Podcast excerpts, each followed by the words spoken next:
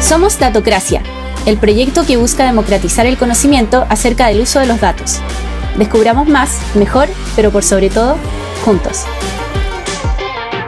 Bueno, gracias al equipo de Datocracia, a Yair. Eh, nosotros como Fundación de Mujeres Data Science estamos súper contentas de poder participar de, esta discusión con Miren.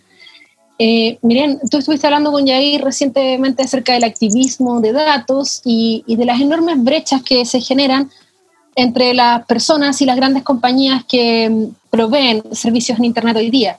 Y mm, me interesó muchísimo acerca de tu paper, eh, New Approaches to the Propagation of Anti-Feminism Black Backlash on Twitter.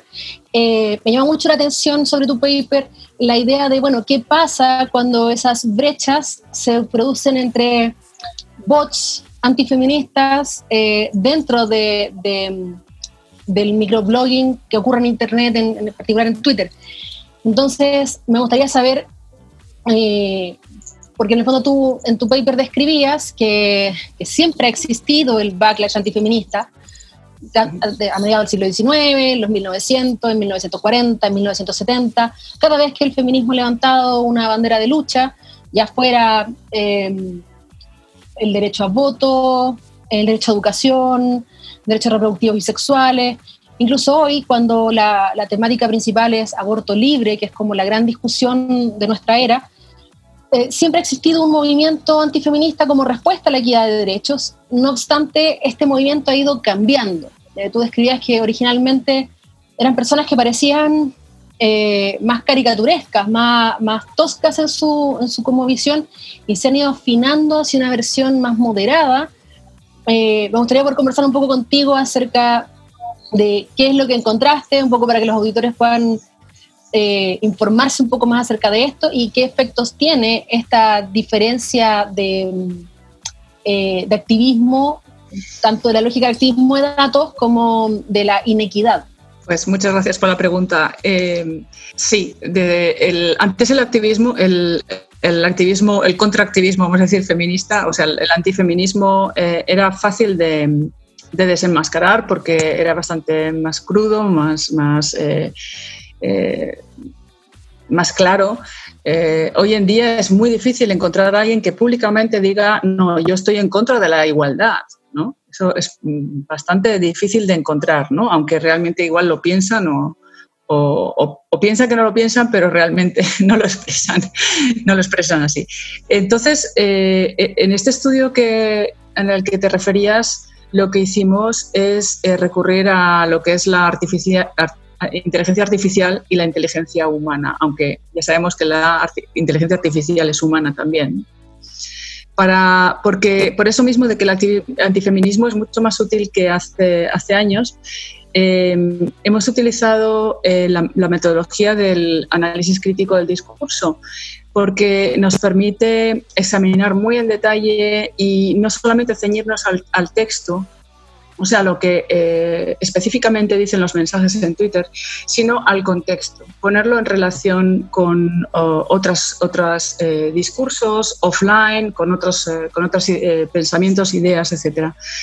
Entonces eso nos permitió, bueno, eh, voy a contar algo más de, la, de, la de esta investigación. Lo que hicimos fue es eh, analizar las comunidades y los mensajes detrás de la reacción ante el, el, movimiento Cuéntalo, que fue un movimiento, eh, pues, movimiento de, mujeres en, el que, en el que revelaban que habían sido abusadas, que habían, sido, que habían sufrido acoso, etcétera, en el 2018. Eh, una investigación del Centro de Supercomputación de Barcelona eh, indicó que los más de 50.000 mensajes que, se habían compartido en, estos días hablaban de casi un 10% de asesinatos, eh, casi un 15% de violaciones, un 28% de agresiones sexuales, 15% de maltrato, acoso, etcétera, y muchas, muchas muchos em, relatos sobre el miedo, el miedo a salir de noche, a caminar sola, llegar tarde, etc. Eran muchísimos relatos muy, muy interesantes y muy, y muy, vamos, conmovedores eh, incluso, ¿no? Y las reacciones fueron tremendas, como has dicho, cada vez que el feminismo levanta la cabeza y llega el mazazo antifeminista. Lo que pudimos hacer con análisis de grafos, que, es, eh, que es, eh, son, está basado en, en algoritmos, fue aislar, identificar las comunidades que estaban vamos a decir, compartiendo mensajes en contra del movimiento Cuéntalo. Eh, y lo que descubrimos con, este, con, este, con estos algoritmos fue que eh, las comunidades machistas están estructuradas de forma muy compacta frente, por ejemplo, a las personas que compartían y retuiteaban mensajes feministas o de apoyo a las personas que habían sufrido abuso, eh, frente a mucha dispersión y muchas comunidades muy, muy con, relaciones menos compactas, la comunidad machista estaba muy compactada. Eh, pudimos dentro de la comunidad identificar varias otras comunidades, pero, pero eh, estaba muy compactada. También, en segundo lugar, descubrimos que eh, muchos de estos antifeministas son muy tenaces, con, retuitean, tuitean insistentemente y muy frecuentemente. Luego vimos el perfil de estas personas. Eh, eh, una de nuestras compañeras, Mariluz Congosto, tiene, tiene una, unos perfiles, de, perfiles para, para cualquier cosa que, que uno haga, eh, haga en, en, Twitter. Y un perfil concreto es el de los retuiteadores, aquellas personas que lo único que hacen es retuitear, no tienen ideas propias, no tienen nada original que, que compartir, pero sí retuitean y comparten y diseminan los mensajes. ¿no? La mayor parte de estas personas son, son, así. Claro.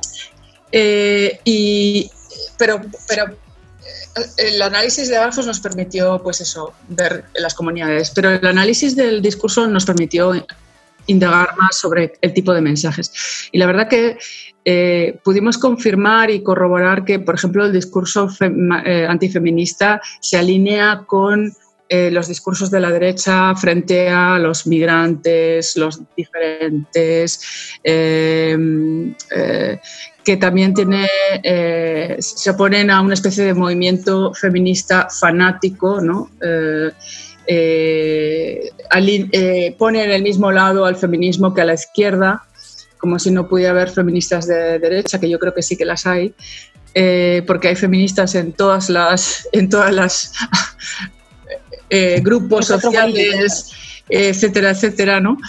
Eh, mensajes basados, sobre todo, esto fue muy interesante porque sobre todo eh, clasificamos los mensajes por si estaban basados en opiniones, si estaban basados en, datos, si estaban basados en noticias o, referencias a informaciones eh, sobre lo que sea y la mayor parte de ellos son opiniones, ¿no? no eh, no son datos los que se retuiteaban.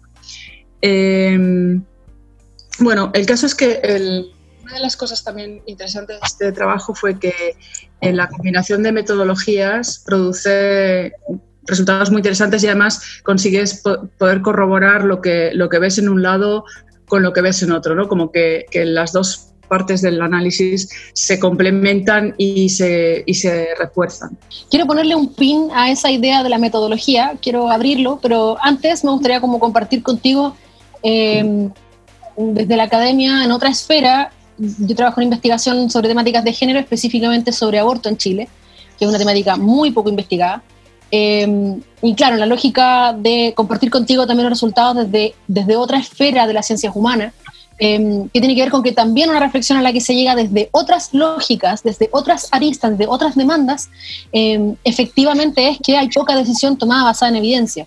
O sea, hoy día que se habla de síndrome posaborto, por ejemplo, este síndrome supuestamente psicológico que afectaría a las mujeres, no hay ninguna evidencia que soporte eso. Y en la literatura, sin embargo, tú ves artículos publicados que también son, incluso en la misma esfera de la academia se ve em, la manósfera, ¿no? Que igual opera. Eh, quería ponerle como un pin también a la idea de quiénes constituyen esta comunidad y claro, en tu artículo también aparece una reflexión interesante sobre esta idea de las mujeres machistas, eh, porque es bonito, es bonito ver una autora, a mí me había costado mucho encontrarte, miren, que pudiera hablar del machismo en mujeres. Eh, es curioso porque si, el imaginario colectivo tiene esta idea de que las mujeres no somos machistas, cuando somos las eh, somos humanas y somos educadas en patriarcado igual que los hombres.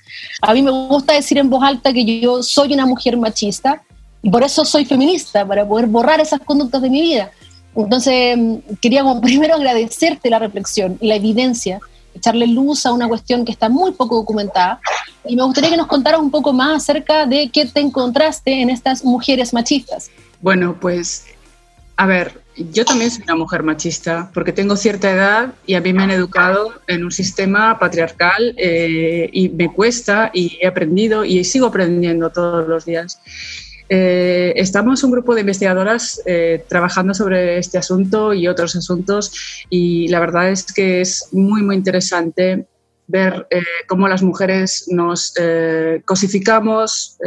por ejemplo, hay un estudio, un estudio del comportamiento de las mujeres en los gimnasios, ¿no? de cómo nos miramos unas a otras o nos miramos a nosotras mismas etcétera, que me parece muy interesante.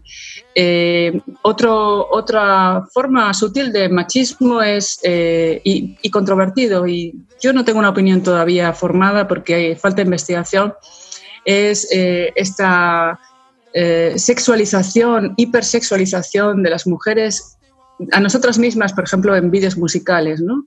Eh, ver a Beyoncé con la, con la palabra feminism ¿no? al fondo, en neón y casi en, bolas. Eh, resulta, resulta chocante, resulta para una feminista de vieja data como yo, eh, resulta controvertido, resulta, mm, no sé, controvertido y, contradictorio de alguna manera y yo creo que tenemos que reflexionar sobre, sobre, sobre esto muchísimo más. ¿no?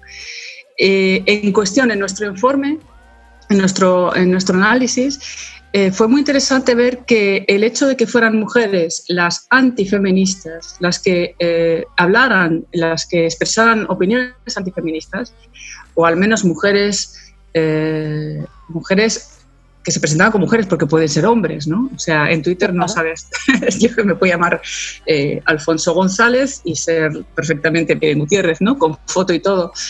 Pero el hecho de que, de que, son mujeres las que expresan estas opiniones les da una legitimidad muchísimo mayor, más, tienen mucho más impacto y vimos que se retuiteaban mucho más, los mensajes. O sea, tiene una capacidad de propagación eh, este mensaje antifeminista en boca de mujer eh, mucha, más capacidad de propagación. Pero yo digo, ¿qué más da? Somos, eh, estamos, eh, somos producto de la educación que hemos tenido y tanto mujeres como hombres somos machistas.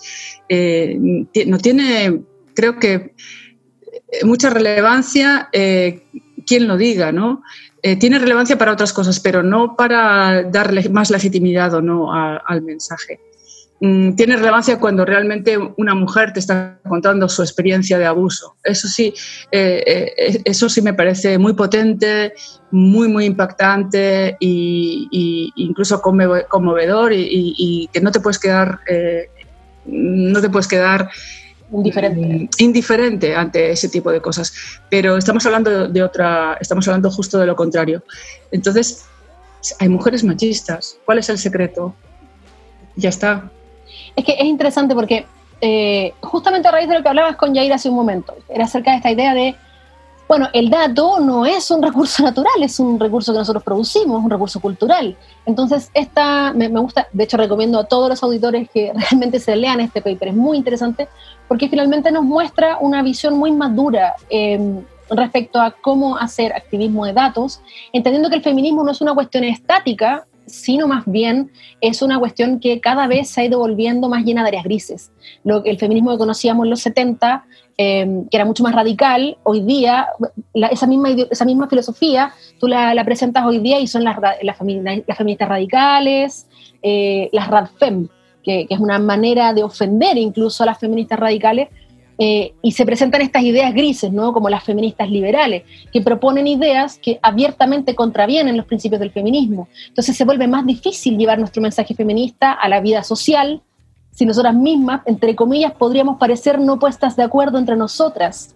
Entonces este paper recoge muy bellamente el espíritu que hay detrás de esa lógica eh, en la manera en la que se recolectan los datos. Y, por eso, miren, me quería poner un pin a la idea de la metodología, porque con este contexto que hemos construido, me gustaría poder comentar un poco desde lo metodológico, a mí me, me llama la atención. Me pongo en el lugar de una persona que está recién empezando a estudiar para trabajar en ciencia de datos eh, y que no venga del mundo de las ciencias humanas y sociales, sino más bien desde el mundo de la ingeniería o la programación, que recién se está aproximando a las herramientas de metodología de investigación social, me imagino que le puede parecer eh, indiferente que se mezclen dos herramientas que para los que estamos desde el mundo de las ciencias sociales eh, son medias agua y aceite. Tienes una herramienta de metodología cuantitativa dura apuesta justo al lado de una herramienta de metodología eh, cualitativa. Y aquí, miren, me gustaría como discutir con, contigo y también para informar a la persona que esté escuchando esto, qué efectos tiene y qué limitaciones tiene, porque hay que decirlo, por más que a mí me haya encantado el paper, no puedo dejar de señalarlo, la metodología cualitativa tiene una limitación importante y es que no es replicable. Eh, entonces cuéntanos un poco cómo, mm. entiendo que la defensa de esto es que es un trabajo exploratorio, pero me gustaría que nos contaras un poco más tú qué esperabas que sucediera después de esto o dónde ves las limitaciones de tu proyecto. Bueno, déjame apuntar porque este es un tema que me apasiona y, con mis estudiantes lo, tenemos grandes discusiones sobre, sobre esto.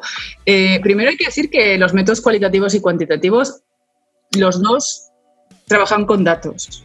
¿Eh? O sea, vamos a hablar que los datos trabajan con datos. Los datos no son solo números, ¿no?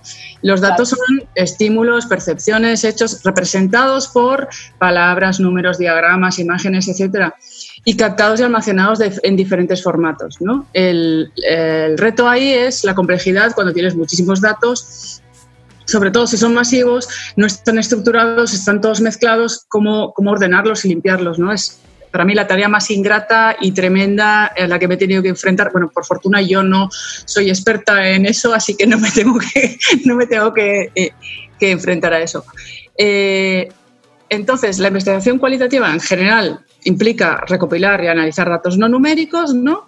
texto, vídeo, audio, sobre todo, y eh, comprender no sé, y comprenderlos y relacionarlos y, tal, ¿no? Y entre tanto, la investigación cuantitativa implica recopilar, analizar datos numéricos, pero la misma estadística usa datos cualitativos, o sea, lugar de nacimiento es un dato cualitativo, intensidad de olor es un dato, ¿no? es un dato cualitativo. Entonces, el dato cualitativo es súper importante. Y voy a poner un ejemplo de mis investigaciones eh, sobre, sobre pesca. Eh, nosotros hemos utilizado datos eh, Big Data y algoritmos de Machine Learning, o sea, más, más cuantitativo no se puede, no se puede ser, ¿no? Eh, y los hemos utilizado para, eh, primero, describir la flota pesquera china, y con eso pues hemos, hemos, tenido acceso a una base, hemos generado una base de datos masiva sobre la flota y la hemos ido, ido escrita, describiendo y hemos, hemos visto que el 37% de los barcos eran arrastreros. Bueno, pero ¿eso qué significa? O sea, yo necesito hacer una investigación cualitativa eh, eh, basada en expertise, en conocimiento de la industria, en qué significa eso también desde el punto de vista de la, biodiversidad, de la conservación, para entender que la pesca eh, con arrastreros es muy nociva, que el arrastre de fondo, que es un tipo de, arrastre, es eh, extremadamente destructivo, etcétera, etcétera. Es más, para poder entender que el 37% de la flota era rastrera, he tenido que recurrir al análisis cualitativo. ¿Cómo? Porque eh, para entrenar a los algoritmos hemos tenido primero que tener una base, eh, lo que se llama training data, o sea, los datos para entrenar a los algoritmos, y eso lo hemos hecho a ojo, con expertos y expertas. Eh, ¿Cómo se ve una maniobra de arrastreros con datos satelitales? Bueno, pues forma esta, si el, motor va gira hacia la derecha, esta curva. Si el motor gira hacia la izquierda, esta otra curva.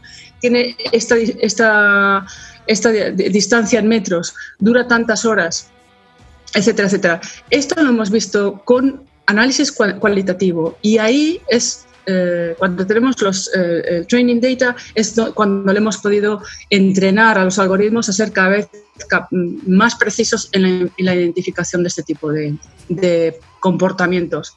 Y es así como funcionan los algoritmos. Por tanto, esta división entre ambas metodologías es bastante, eh, es a veces artificial.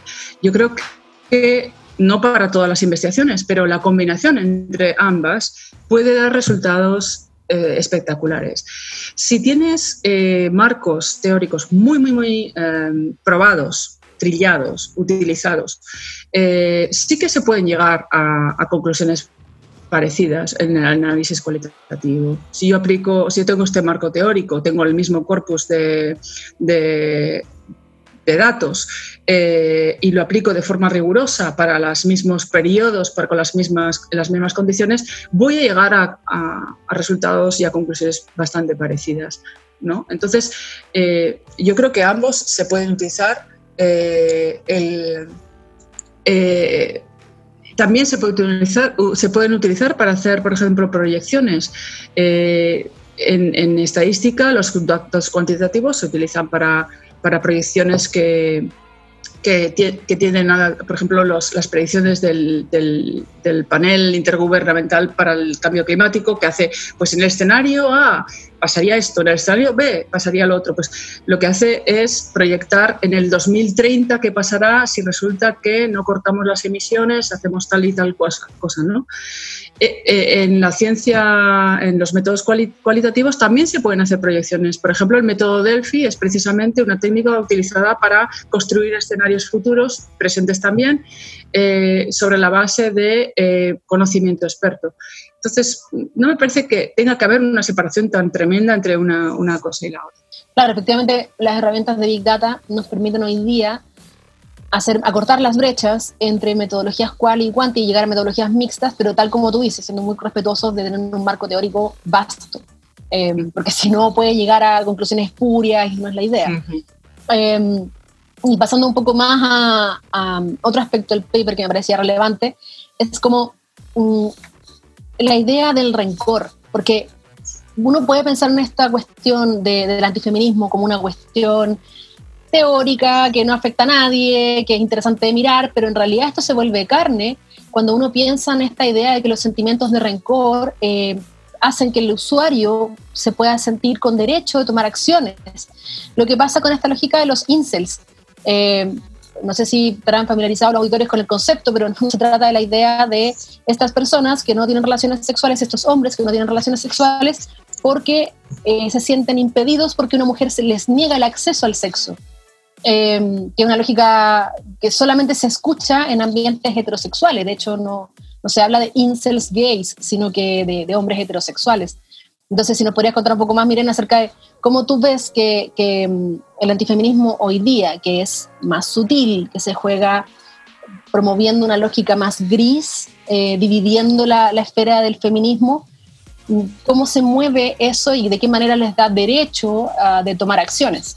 Bueno, em, como hemos dicho antes, las plataformas lo que hacen es eh, aumentar de forma exponencial el alcance, la rapidez, la inmediatez de los mensajes. El fenómeno de los incels, por fortuna, solamente lo hemos visto en Estados Unidos y en Canadá, creo, pero ha derivado en muertes. Ha habido incels que se han puesto a pegar tiros porque tienen derecho a tener sexo y como hay mujeres que se lo niegan, pues se sienten con el derecho a, matar a otras personas. ¿no? Em, yo em, hay que tener mucho cuidado con, estas cosas, ¿no? Porque también hay libertades eh, que, están involucradas, la libertad de expresión, la libertad de pensamiento. O sea, eh, no, es un tema, no es un tema fácil ni, es un tema mm, en blanco y negro, eh, donde están las verdades fácilmente disponibles, ¿no? Este tema yo lo estoy viendo, por ejemplo, en el tema del sexismo. Estoy ahora con un grupo de investigadores mm, investigando el lenguaje del sexismo en, el material audiovisual. Eh, y en sexismo ya hay eh, ciencia que, liga el, sexismo y la sexualización de la mujer por ejemplo, en, material audiovisual estoy hablando de publicidad, estoy hablando de las noticias, estoy hablando de, vídeos musicales, que lo liga ya directamente o lo relaciona ya directamente con trastornos psicológicos, con anorexia, con violencia, con, cosas que se producen en el mundo offline, en el mundo real. Es decir, que ya hay eh, ciencia que liga... Eh, fenómenos, discursos, eh, movimientos, patrones de comportamiento del mundo online al mundo a consecuencias muy reales, físicas y perjudiciales para las mujeres en el mundo offline. Hay que tener mucho cuidado con esto, como decía, porque yo creo que las libertades están ahí para, para respetarlas, pero mm, libertades, eh, las libertades tienen un límite, obviamente, y los incels no tienen ningún derecho al sexo, como nadie tiene derecho al sexo. Eh, esto es un, debate que se ha dado aquí en España, por ejemplo, sobre por qué se debería procurar eh, servicios sexuales a personas que tienen incapacidades físicas, eh, sobre todo hombres. ¿no?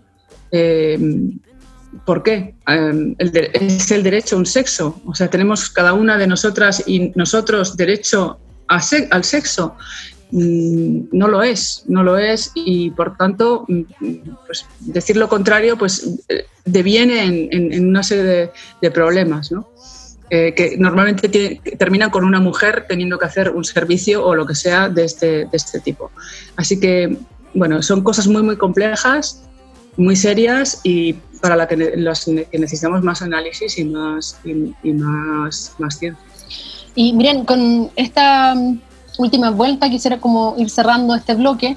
Me pasa que mm, efectivamente mientras más investigación hacemos, más nos vamos dando cuenta de las precarizaciones en las que nos vemos envueltos, eh, de los bemoles que tienen estas aristas y de cómo eh, Internet y es la nueva plaza pública, ¿no? Eh, nuestras dinámicas relacionales, porque no podemos obviar el hecho de que somos una especie particularmente social, nuestra sobrevida depende de nuestras habilidades sociales. Nosotros no viviéramos en estructuras sociales no, nosotros, tú dejas una guagua sola, un bebé solo, no sobrevive una semana. O sea, así de frágiles somos.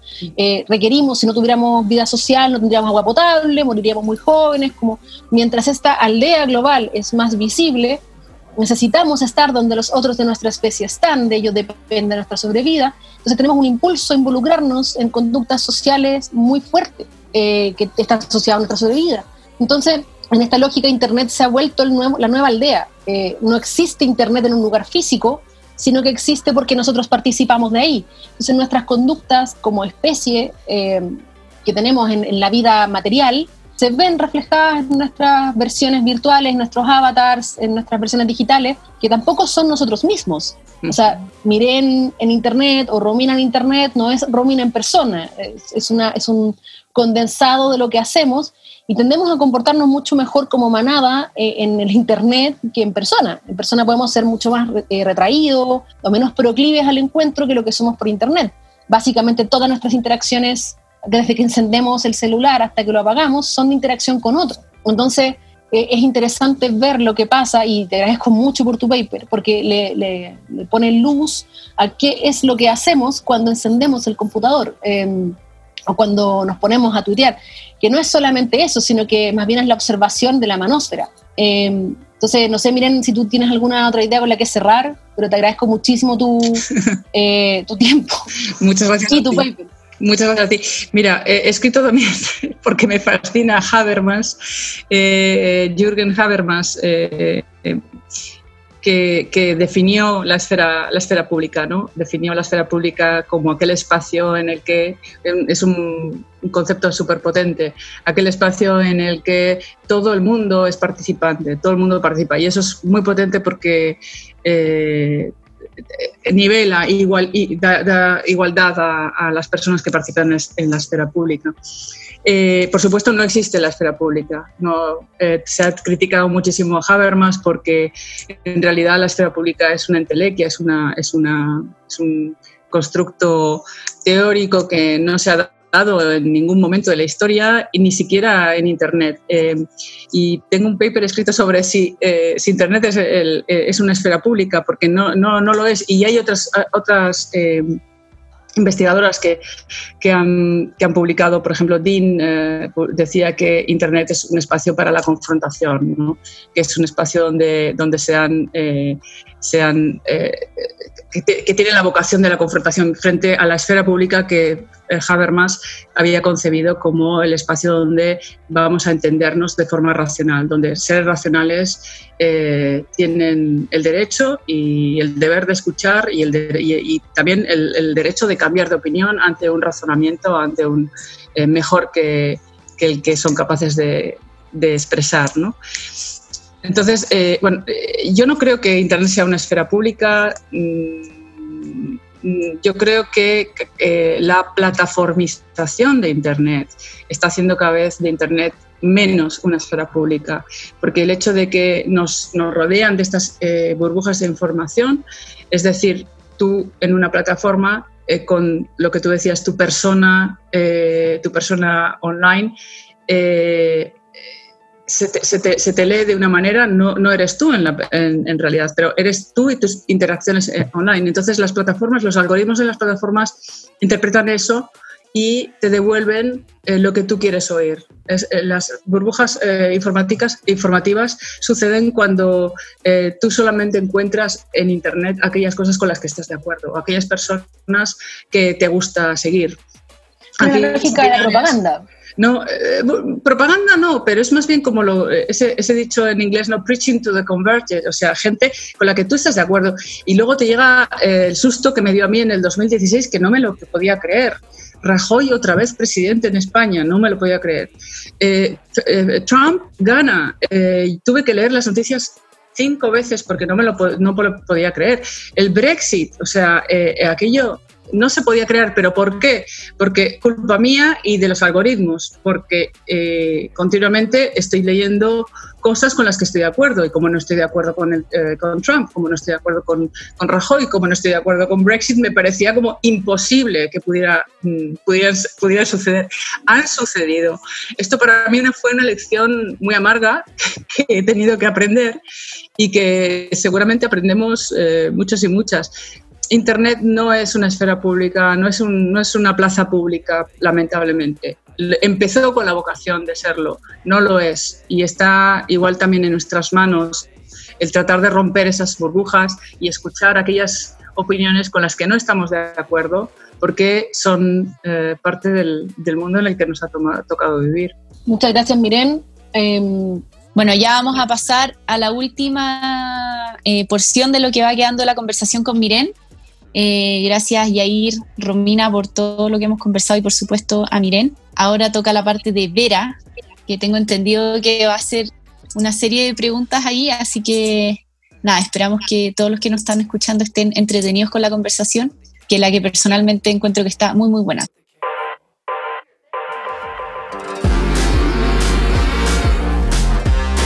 Somos Datocracia, el proyecto que busca democratizar el conocimiento acerca del uso de los datos. Descubramos más, mejor, pero por sobre todo, juntos.